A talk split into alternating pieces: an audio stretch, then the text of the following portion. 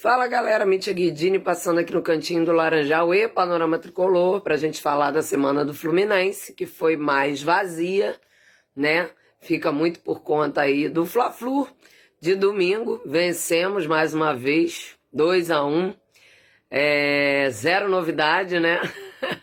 Gols de Ganso de pênalti e do Natan, com passe do Martinelli, né? É, o Fluminense, cara, tá, tá chato esse negócio já, né?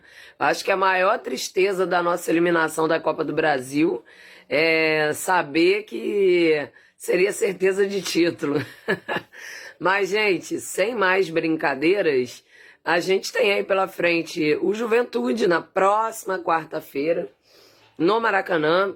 Estarei nesse jogo também.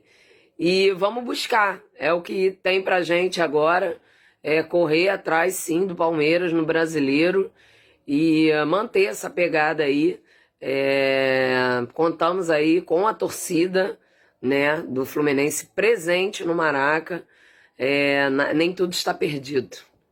Ah, tem também a estreia, né? Possível estreia do Alan, tão aguardada, né? Difícil desse menino aparecer, né? Mas agora parece que vai. Vamos torcer para tudo dar certo. Saudações tricolores.